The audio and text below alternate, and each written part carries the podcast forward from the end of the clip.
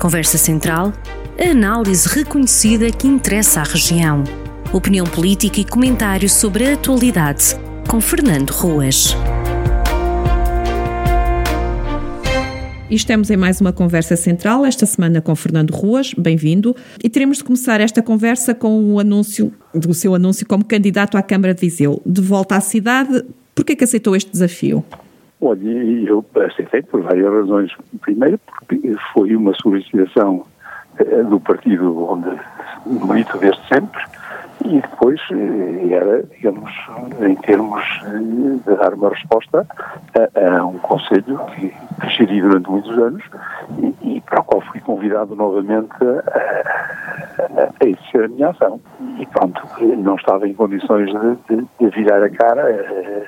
Naturalmente hesitei bastante, analisei bastante, demorei bastante a dizer o sim e, e depois, face das circunstâncias que me foram apresentadas, decidi aceitar, digamos, o, o repto. Cá estou agora, digamos, alma e coração para começar as, as, esta campanha e depois, se os vizinhos quiserem, para ser o seu presidente durante o próximo mandato. Estava a dizer que demorou muito tempo a dizer, a dizer o sim. Uh, alguma razão, quais foram as razões que, que levaram a, a, ter essa necessidade de pensar ainda algum tempo? Não, eu, eu, eu sempre disse que era um homem do poder local, mas tenho também a noção exata de que fiz a minha parte, dei já o meu contributo e, portanto, neste momento estava numa situação mais descansada. Portanto, eh, eh, apenas por isso.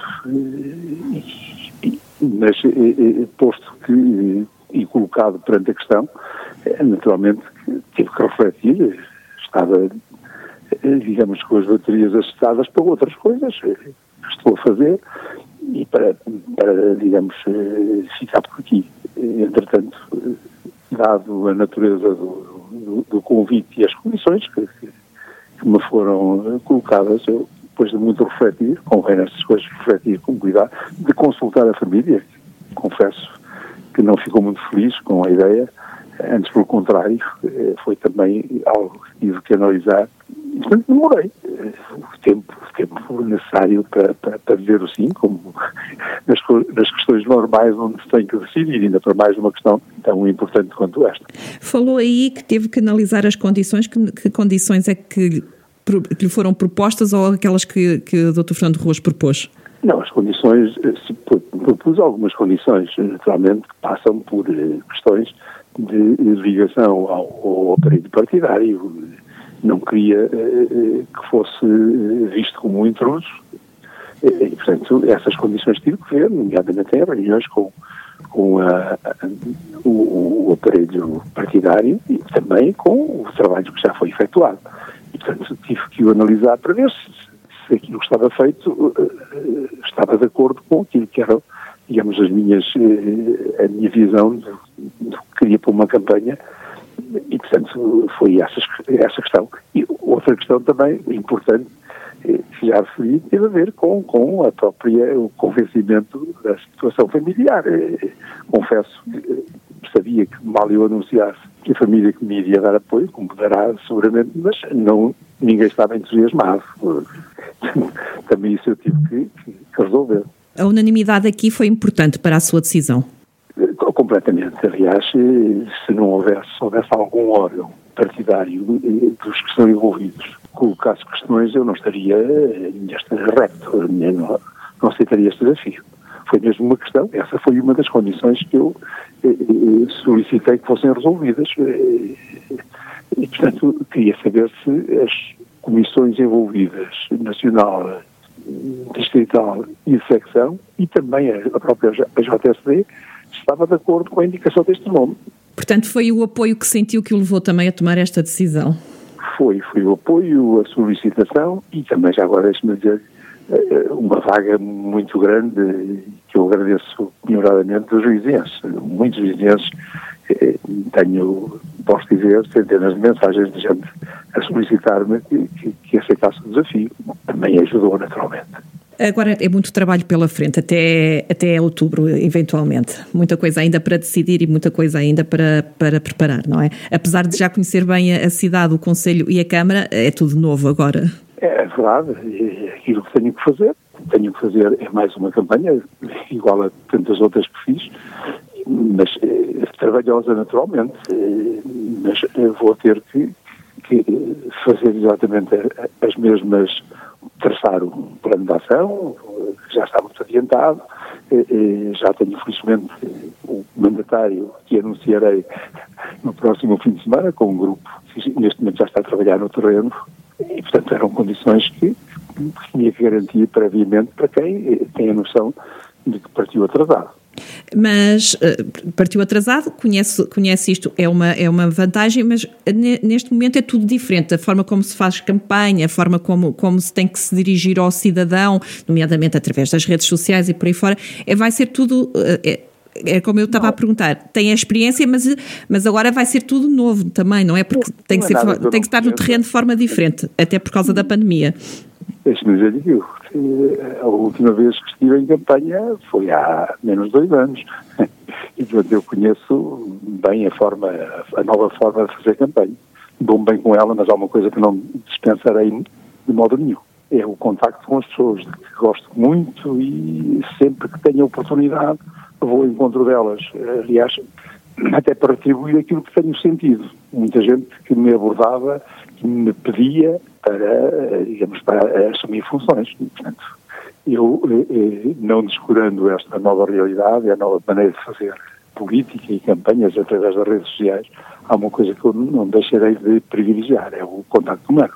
Isso, seguramente. Disse bem que era um homem do poder local, uh, foi aprovada a lei das freguesias e agora?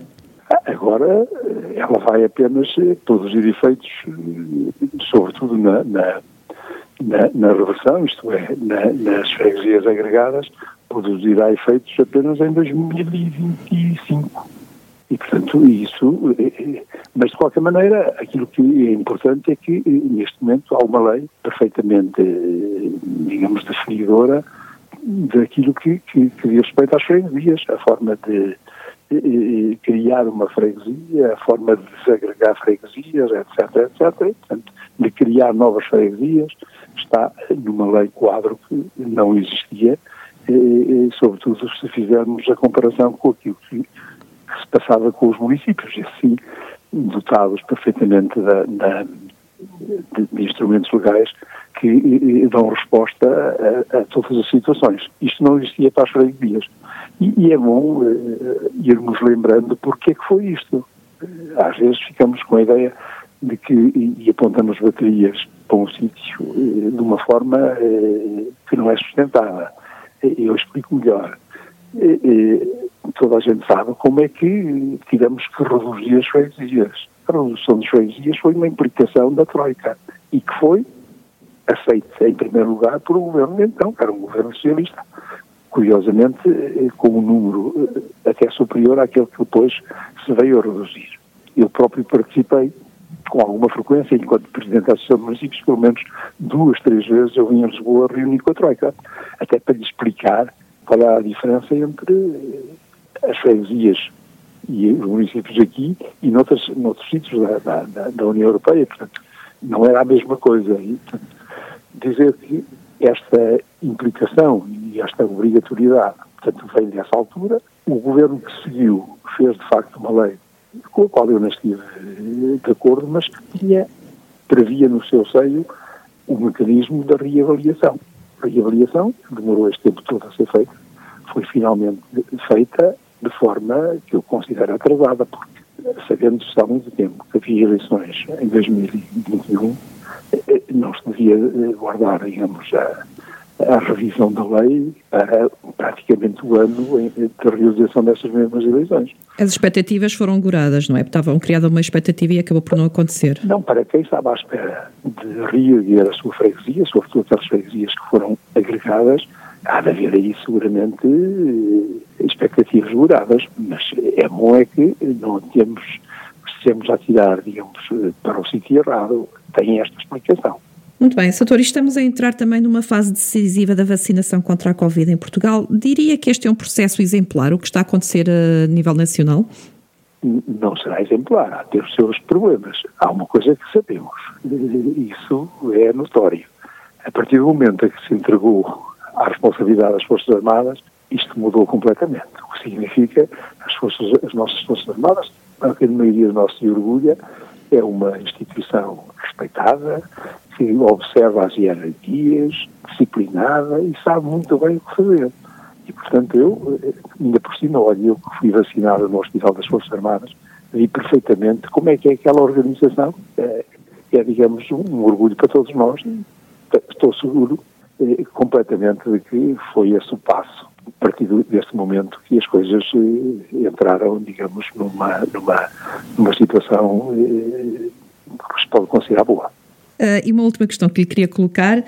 Terminou ontem o encontro das direitas, houve um regresso de Pedro Passos Coelho. Como é que viu este, este congresso que se realizou durante dois dias? Eu não acompanhei, mas sei, digamos, da, da presença de, de Pedro Passos Coelho e de outras figuras importantes da, da direita portuguesa. Fui ouvindo alguma, algumas comunicações, umas estou mais de acordo, outras nem por isso. Eh, eh, eh, mas eu acho que é importante, como o Sr. Presidente da República referiu, que é bom que haja dinâmica na sociedade portuguesa para até oferecer às pessoas alternativas variadas. Portanto, uma direita forte interessa ao país, naturalmente, e organizada também interessa ao país. Interessa ao país, interessa aos cidadãos, como naturalmente interessará uma esquerda organizada. Eu digo, quanto mais encontros houver de gente que pensa a sociedade, independentemente das, das suas ideias, que depois os eleitores avaliarão nos diferentes momentos, é sempre bom. É desta dinâmica que nasce o desenvolvimento, seguramente. E essa direita cabe os partidos ainda mais à direita? Depende. E se forem partidos que não observem de cariz marcadamente populista, eh, naturalmente que não têm o meu apoio, nem, nem, nem, nem, nem a minha solidariedade. E, portanto, agora, eh, há uma coisa que eu gostaria de, também de frisar. A, a, a, a, forma que se tem e a, digamos, o cuidado que se tem com os populismos de direita vão ser equivalentes aos populismos de esquerda. Quer dizer, nós não podemos estar a tirar só para um lado, a dizer que aqui não, que isto é. e depois ver, digamos, do outro lado, eh, eh, eh, posições idênticas, mas de sentido contrário. Isso é que eu acho que não deve acontecer numa sociedade aberta como a nossa. Muito bem, chegamos assim ao fim de mais uma conversa central. Dr. Fernando Ruas, muito obrigada pela sua presença, com a promessa Obrigado. que nos voltaremos a encontrar daqui a três semanas. Conversa Central, a análise reconhecida que interessa à região. Conversa Central, na rádio a cada sexta-feira, com repetição ao fim de semana.